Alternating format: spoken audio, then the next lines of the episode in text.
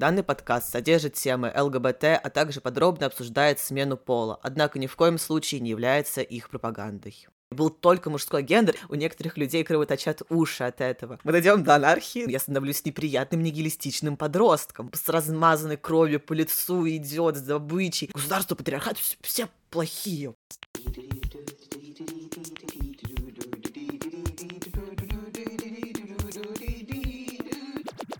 Добро пожаловать на мой подкаст, подкаст, подкаст, подкаст. Йоу, это Мосгор Трансгендер, и это второй выпуск. Меня зовут Гоша, и сегодняшний выпуск будет немного странный, возможно, потому что в этом выпуске я хочу объединить две категории моих друзей, которые слушают этот подкаст, а именно ребята, которые супер глубоко находятся в теме гендера, очень много шарят, и мои друзья, которые только начинают погружаться в эту тему и, возможно, не знают каких-то терминов или могут путаться в определениях и значениях. Поэтому я хочу сделать первую часть этого выпуска таким небольшим словариком, где я, надеюсь, достаточно не нудно объясняю какие-то термины, которые могут быть непонятны, даю определение для того, чтобы во второй части немного рассказать про то, как я вижу гендер сам, как я воспринимаю теорию, какие варианты этой теории для меня сейчас существуют и каким я сейчас ближе, и сразу ставлю дисклеймер о том, что это не высечено в камне, и прямо сейчас даже мое мнение очень сильно меняется, и, скорее всего, даже через год, даже через пару месяцев оно будет очень сильно другим. И я специально делаю этот выпуск с таким замыслом, чтобы потом его повторить и сравнить то, как я буду видеть гендер и какие-то отдельные вещи с ним связанные спустя время. Вот, это такое небольшое вступление. Теперь, я думаю, мы можем начать Та-да-та-да-да-да-да-да-да-да. Это словарик. И первые термины, без которых вообще невозможно как бы оперировать в любой дискуссии про трансгендерность, это, собственно, цис и транс, от латинских корней цис, которые означают тот же самый, и транс, который означает какой-то иной, измененный, перемещенный. Я это беру из головы, не уверен, что это правильное определение. Вот, ну, собственно, цисгендерный человек — это человек, который живет э, в том гендере, который ему приписали при рождении, которому комфортно с гендером, который ему приписали при рождении. А трансгендерный человек — это любой человек, которому некомфортно, который не хочет жить или уже не живет с приписанным им при рождении гендером. И тут происходит небольшая развилочка, где с одной стороны, транслюдьми называют именно людей, которые совершают какой-то переход внутри системы мужчина-женщина, то есть только социальный переход, то есть могут просто просить себя называть а, другими местоимениями, другим именем, или просто ассоциируют себя с кем-то противоположного пола, то есть именно внутри системы мужчина-женщина. Это одно определение трансгендерности, такое более узкое. А второе определение трансгендерности — это именно все не люди, которые, собственно, не являются тем, что им приписали при рождении. То есть и небинарные, и агендерные, и гендерфлюидные, ксеногендерные, и еще куча других гендеров тоже являются трансгендерными людьми в широком смысле этого слова, потому что они не являются цисгендерными. И следующий термин, который я бы хотел прояснить, который уже прозвучал сейчас, это переход. Переход — это комбинация каких-то действий, которые совершает транс-человек для того, чтобы а, выглядеть, приниматься как а, желаемый этим человеком гендер. Переход самое частое, самое такое очевидное значение — это медицинский переход, это прием гормонов, гормонотерапии или совершение каких-либо операций для того, чтобы восприниматься а, как желаемый гендер. Например, я сейчас а, на гормонотерапии, я принимаю тестостерон для того, чтобы у меня был более низкий голос, для того, чтобы у меня появились волосы на лице, чтобы меня воспринимали как мужчину незнакомые мне люди. Таким образом, я совершаю медицинский переход. Но также переход может быть, например, социальным, когда человек просто просит называть их а, желаемыми местоимениями или желаемым именем и просто говорит, что вот, здрасте, я такой-то, такой-то, я такого-то гендера, пожалуйста, постарайтесь воспринимать меня так. Или переход может быть юридический, например, это смена документов, это, ну, в основном это просто смена документов.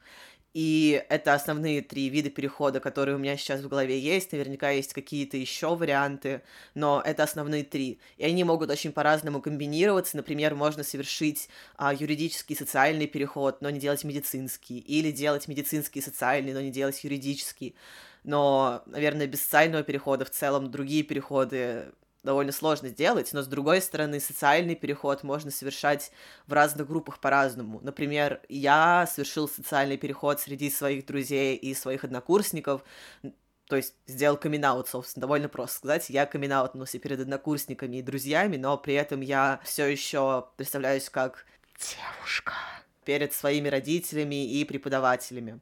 То есть как бы тут всегда все может быть достаточно намешано. А следующий термин, который я избегал говорить и который я хочу сейчас объяснить, это pass или passing, от английского to pass as somebody, то есть а, представляться, являться, восприниматься как кто-то, и это момент, когда трансгендерный человек воспринимается в том гендере, в котором им бы хотелось быть воспринятыми. То есть, например, для меня это момент, когда меня а, воспринимать, когда меня видят, когда я выгляжу для незнакомых людей как парень, как мужчина. То есть, например, а, когда ко мне в подворотне подходят гопники и говорят, слышь, петушок, гони телефон. Я не знаю, как разговаривают гопники, мне, к счастью, не приходилось с ними сталкиваться, но если бы такая ситуация произошла, то это считалось бы пасом, потому что меня приняли за парня. Вот вообще это позитивная штука. То есть, когда там, не знаю, ко мне подходят бабки в метро, и ко мне не подходят. Ну, короче, когда со мной разговаривают незнакомые люди, как если бы они говорили с парнем, то это всегда очень приятно. Обычно это очень приятная штука. Вот. А, и, собственно, целью а, перехода для многих людей, целью медицинского перехода является как раз-таки пассинг, а, чтобы этих людей воспринимали как а, людей, собственно, гендера, которым они являются. И следующий термин, который непосредственно связан с пассингом или довольно сильно связан с пассингом, это гендерная дисфория, это болезненное ощущение, иногда даже комплекс ощущений, который, собственно, даже занесен в международную классификацию болезней, а, который возникает у трансгендерных людей, когда они не чувствуют себя а, принадлежными или чувствуют, что их внешность или социализация не соответствуют а, гендеру, которому они себя причисляют, которым они себя чувствуют. То есть, а, условно, для меня предметом дисфории является грудь или бедра, потому что у меня очень женственная фигура, как будто мне надо родить 50 детей, и умереть в 30 лет. Для транс-девушек, например, наоборот, отсутствие груди или какие-то более грубые черты лица или низкий голос могут являться предметом дисфории. Дисфория совершенно не обязательна для того, чтобы, собственно, быть транс-человеком.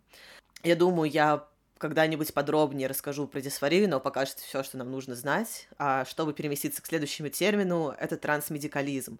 Трансмедикализм — это идеология какая-то, какой-то набор идей сомнительных, которые утверждают, что для того, чтобы быть транс-человеком, непосредственно нужно испытывать гендерную дисфорию. Трансгендерность определяется только дисфорией. Если у тебя нет дисфории, то ты не трансгендерный человек.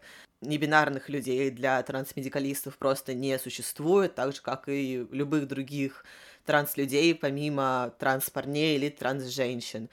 И как вы могли догадаться, это дико проблематичная теория и вообще взгляд на трансгендерность, потому что он, по сути, сводит трансгендерность к болезни, к страданию и просто игнорирует существование очень большого количества людей. Опять же, я думаю, когда-нибудь я расскажу про это поподробнее, но вот это такой вот базовый взгляд.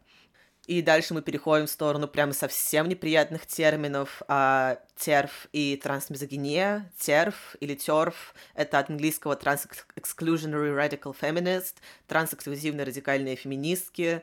А, собственно, феминистки, которые говорят, что в их феминизме нет месту а, транс-женщинам, и наоборот, которые как бы, ну, короче, это просто трансфобки в овечьей шкуре, которые говорят, что они феминистки, а, но при этом они игнорируют права транс-женщин и не знаю, если вы когда-нибудь слышали все эти штуки про то, что вот транс-женщины это в кавычках просто мужчины, которые там одеваются в платье и хотят насиловать а, биологических а, биодев, я не знаю, что-нибудь такое, то это, собственно, одна из основных а, точек, про которые говорят а, радикальные феминистки терф, а, что не является правдой. Опять же, когда-нибудь я про это расскажу, пока что просто поверьте мне, я вам врать не буду. Вот, и, собственно, это точка про вот а, транс-женщин, всякие ужасные вещи, которые говорят серф,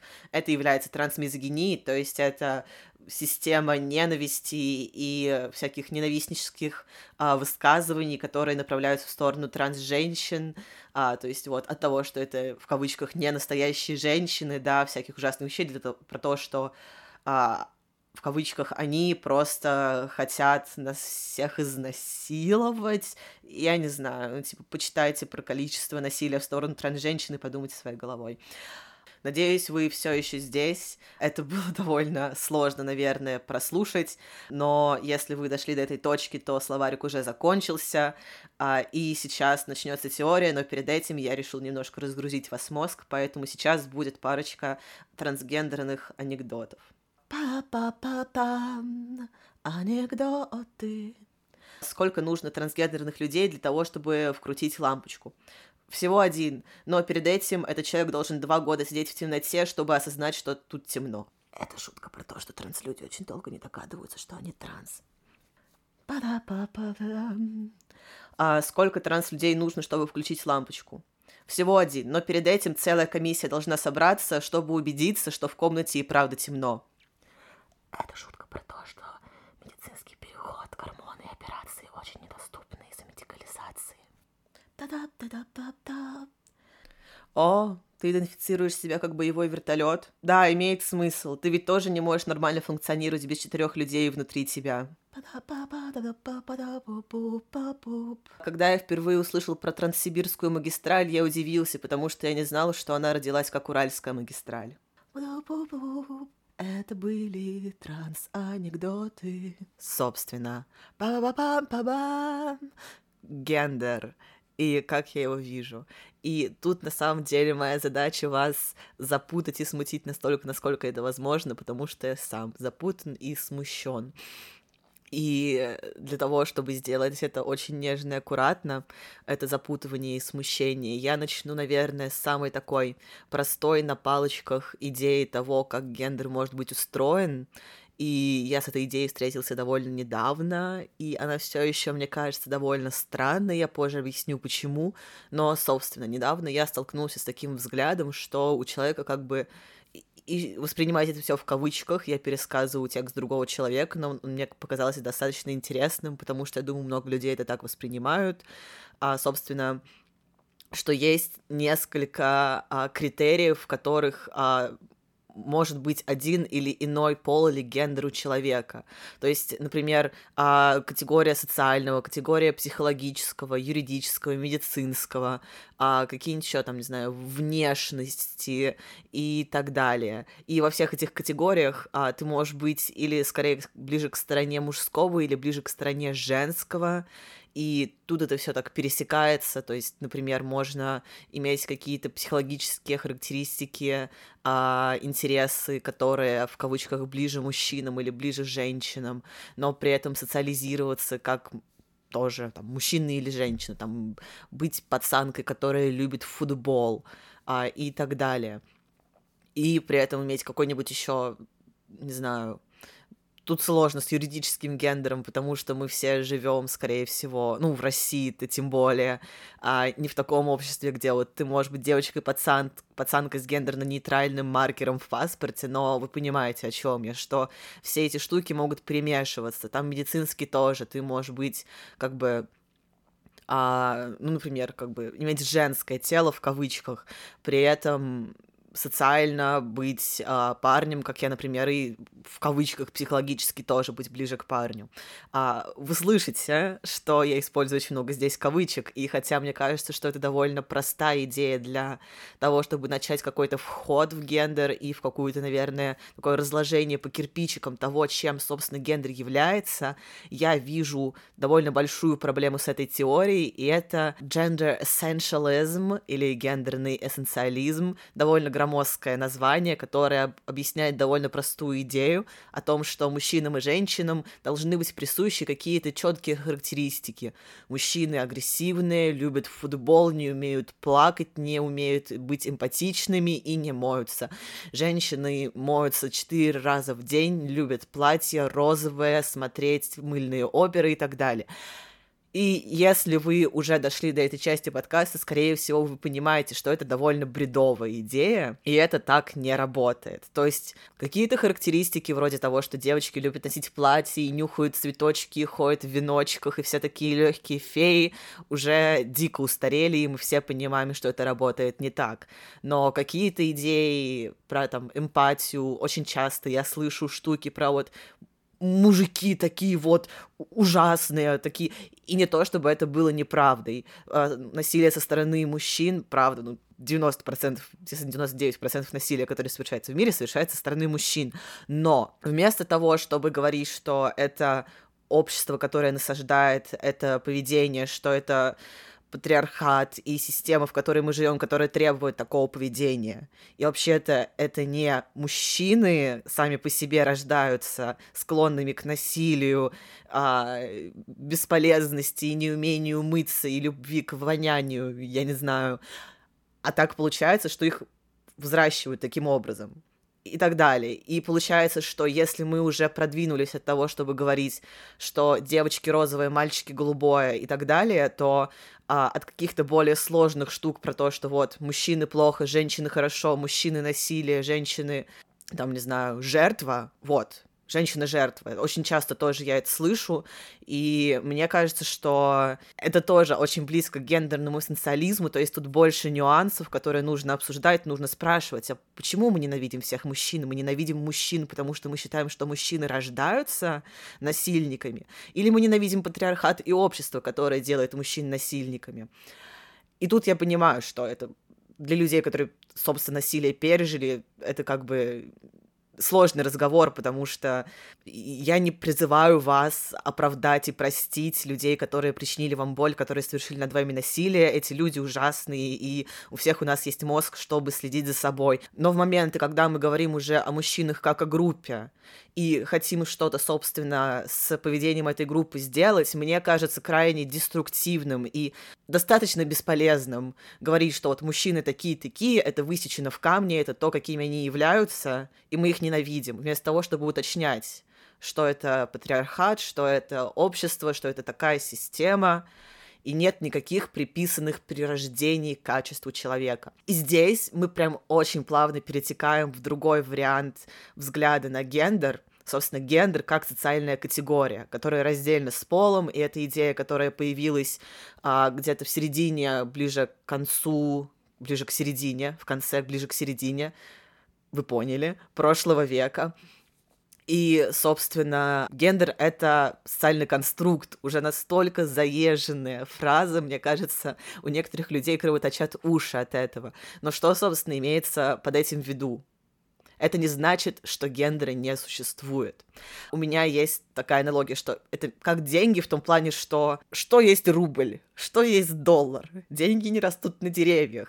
Объясните курс рубля и там, не знаю, золотовалютные эти эквиваленты какому-нибудь античному человеку, он на вас как на ненормального посмотрит. Как со временем, как с календарями. Никто не будет спорить, что время существует. Ну, кто-то будет спорить, что время существует, но я не буду спорить, потому что я не умный, и я явно знаю, что вчера было вчера, а завтра будет завтра в каком-то или ином смысле. При этом, как бы, я не буду спорить, что вчера было воскресенье, завтра будет вторник, потому что я живу в мире, где есть воскресенье, понедельник, вторник и так далее.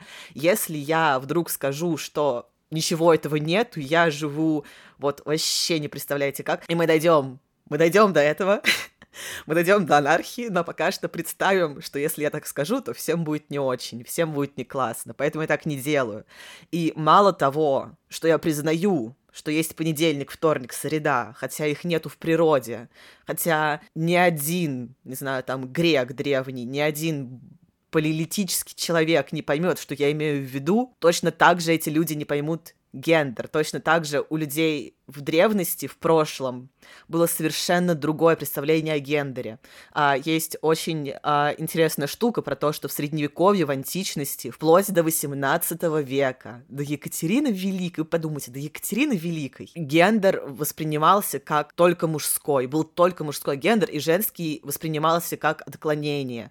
То есть во всех книгах об анатомии были только мужские тела, женские тела представлялись как какие-то отклонения от этих тел очень долгое время, и женщина просто как вот какие-то неправильные мужчины, какие-то, не знаю, ну вот такое вот выродилось. В XVIII веке появляются им разные теории про это есть. Я думаю, когда-нибудь я сделаю отдельный выпуск про истории гендера в разных культурах. Но в XVIII веке появляется бинарная модель гендера, где, собственно, есть разделение на мужчину и женщину, где появляются вот а, розовое девчачье, мужское голубое, синее, там, не знаю, все вот эти вот стереотипы, которые у нас сейчас есть.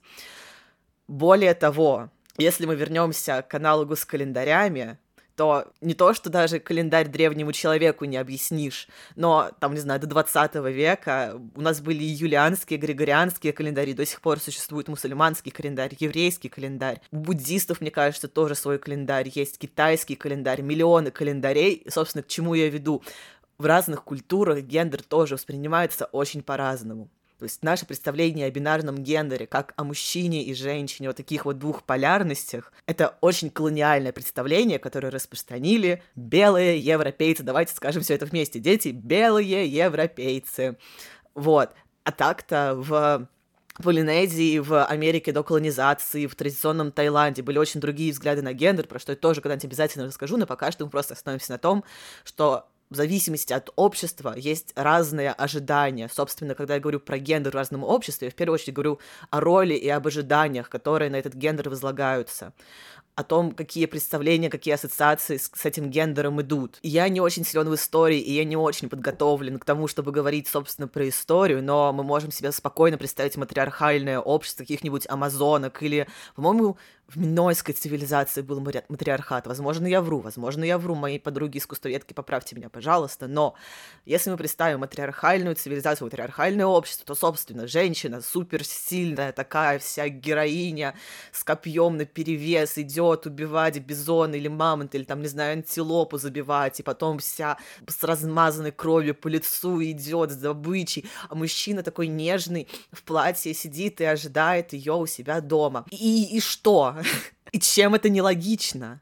Йоу, это монтажный Гоша, и в этом кусочке на записи я немного разошелся и не договорил, собственно, важную часть про то, что в этом смысле гендер является социальным конструктом, так как это просто набор довольно случайных характеристик, приписанных людям, телам с одним или иным набором гениталий этот набор характеристик обусловлен больше обществом, традициями, социальным, экономическим порядком, чем какой-либо природной биологической составляющей, которая якобы дается человеку при рождении. Эту мысль надо просто как-то переварить и посидеть с ней, потому что в этот момент как бы это вводит меня в ужасный нигилизм. Я становлюсь неприятным нигилистичным подростком, потому что я задаю себе вопрос, а что вообще такое? А почему? Ну, я-то чувствую гендер. То есть, почему я не могу точно ответить на этот вопрос, почему я изучаю всю эту тему, потому что я что-то чувствую. А это все вообще выдумка. И вот тут я вообще не знаю, что делать, потому что, да, возможно, это просто то, как я очень сильно интернализовал, как бы поместил внутрь себя эти ассоциации, эти представления о гендере, я сейчас этим борюсь. И одновременно это очень сложно сделать, потому что я живу в обществе, которое, как бы, российское общество, далеко не самое прогрессивное, но мне продолжает говорить, нет, нет, нет, нет, нет, если ты хочешь быть мальчиком,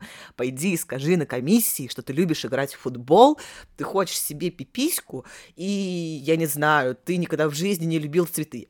Я клянусь, ребята, когда я приходила комиссию, там не было вопросов, чувствуете ли себя мужчина и женщины, но при этом в ответах было мужчина или женщина отвечающий. Зато там были вопросы, хотели бы вы быть садовником? Куча вопросов про эмпатию, там, не знаю, как сильно вы зли... И я клянусь. То есть вопрос про садовника имеет больше чего-то общего с моим гендером, чем мои собственные слова, что мне кажется абсолютным бредом. Ну, ребят. Так что, возможно, я стану абсолютным гендерным нигилистом, а через год мы посмотрим. И говоря про гендерный нигилизм или гендерное диссидентство, я хочу перейти к э, такому небольшому шатауту, я не знаю, возможно, к тизеру того, что я хочу сделать в будущем сейчас я очень сильно угораю по одному философу, которого мне посоветовала моя подруга. Это а, Поль Преседо. Это трансгендерный философ, а, трансгендерный небинарный философ испанского происхождения, а, у которого очень много текстов как раз на тему гендера, и не просто там какие-то рассуждения, что это социальный конструкт, а прям сложные, очень глубокие, очень неочевидные рассказы. И, собственно, у него а, гендер, бинарная система деления мужчин на женское и мужское основана на том, что у нас просто есть какая-то репродуктивная функция, что это просто вот такая колониальная западная норма, тут дальше начинается всякая философия про то, как государство хочет контролировать, как мы рождаемся, и поэтому они эти нормы создают. Но в, общем, в общем-то, на самом деле наш гендер ничего, кроме вот этой вот идеи в голове, что вот есть пенис, есть вагина, надо рожать как можно больше детей, ничто не ограничивает. И гендер вообще может быть чем угодно, но это бинарная система, она нас государство, патриархат, все плохие. И на самом деле, исходя из этого, исходя из того, что я говорил про социальную природу гендера, а, природного пола как такового не существует. Трансгендерные люди в своем гендере ровно так же природные или биологические, или, не знаю, правильные, натуральные, естественные, как и цисгендерные люди. Женщина, которая родилась тако- таковой, которая носит платье, длинные косы, нюхает цветы, ходит в веночках весь день по полю и поет песни, ничуть не более естественно, чем трансгендерный человек, который является небинарным или агендерным или гендерфлюидным, а, имеет бороду, длинные волосы, накладные ресницы, не знаю, накачанные губы, грудь и пенис потому что все это у нас в голове, потому что этот человек может приписать себе ровно такие качества, которые им будут соответствовать, и жить с этими качествами, эти качества будут их собственным гендером, который будет точно так же природен, потому что, в конце концов, как они выдумали свой гендер, так и цис-люди в какой-то момент просто собрались и выдумали свой гендер. Их большинство, поэтому ну, вот так вот случилось. По сути, все эти рассказы про дисфорию, про, э, там, не знаю, трансмедикализм, это просто попытка общества цис-людей запихнуть вот как бы все многообразие гендера, все многообразие трансгендерности вот в коробочку больные, в коробочку можно вылечить, в коробочку, ну ты или мужчина, или женщина, в коробочку, э, там, не знаю, небинарности не существует, вы просто желаете внимания, чтобы не было вопросов к существующей системе бинарности, чтобы другие люди начали тоже сомневаться про свой гендер, то есть я клянусь, я буду про это бесконечно трубить. Года два-три назад я был абсолютно уверен, что я девочка. И где мы сейчас? Это не то, чтобы при всем том, что в детстве, да, у меня были какие-то вещи, большую часть времени я был, ну, абсолютно обычным ребенком, я не был каким-то вот таким вот пацаном. Я просто понял, что гендер имеет для меня ровно такой смысл, который я хочу ему дать. Я дал этому гендеру смысл, что я вот чувствую себя так, мне так комфортно, я так хочу быть, и мне лучше от этого, но не должно быть абсолютно никаких правил, которые изобретают цисгендерные врачи, бинарные врачи, которые хотят нам сказать, вот, вы должны жить так-то и так-то, если вы не подходите под это определение из МКБ, если вы не утягиваете себе грудь, значит, вы не трансгендерный человек. И, по сути, деление на транс и цис людей в каком-то смысле имеет даже большее значение, чем деление на мужчин и женщин. И для меня, и для Приседо, как мне кажется, в какой-то момент возникает точка про то, что отделение цисгендерности от трансгендерности, отделение нормы в кавычках, хотя не знаю, насколько нормальные люди на самом деле нормальные, а, от квирскости, от инаковости, от какой-то странности, отчужденности, все это имеет намного больше смысла, чем разделение на мужчин и женщин, потому что квир-люди несут в себе вот все это многообразие, все это способность бороться и способность отделить себя и стать какими-то вот субъектами в этом обществе. Я не знаю, тут я уже ухожу в философию, и я сделаю про это отдельный выпуск. Но, в общем, последняя вещь, на которой я бы хотела остановиться, это то, что в последнее время я очень часто встречаю штуку про то, что если бы какой-то транс-человек а, родился своего желаемого гендера, своего желаемого пола изначально, он бы все равно хотел быть трансгендерным, потому что, ну, квирскость, мне кажется, это изначально не про желание соответствовать какой-то норме гендера. Квирскость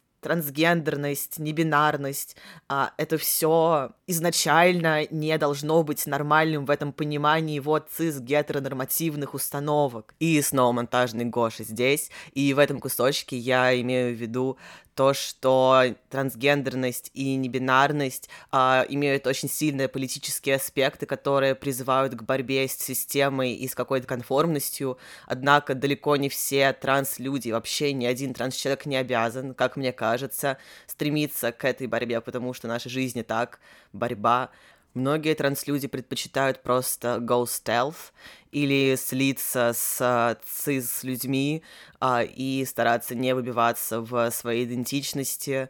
И это тоже абсолютно нормально и понятно в существующих условиях, поэтому здесь я разошелся, но надеюсь, вы понимаете, что я не требую ни от кого а, сиюминутного сопротивления и полного нонконформизма. И мне кажется, это супер круто, и мне кажется, что все имеют право на то, чтобы посидеть с собой подумать, а что для вас, собственно, значит гендер, что вы в нем видите, как вы себя представляете, если вы цис, если вы не цис, как вы вообще хотели бы со всем этим общаться. Я надеюсь, что это космическое многообразие гендеров вас тоже заинтересует, и вы продолжите про это узнавать и думать, и рефлексировать. Спасибо большое, что дослушали этот выпуск до конца. Я желаю вам всего самого хорошего, очень крепко вас обнимаю. До следующего выпуска. Пока. Yeah,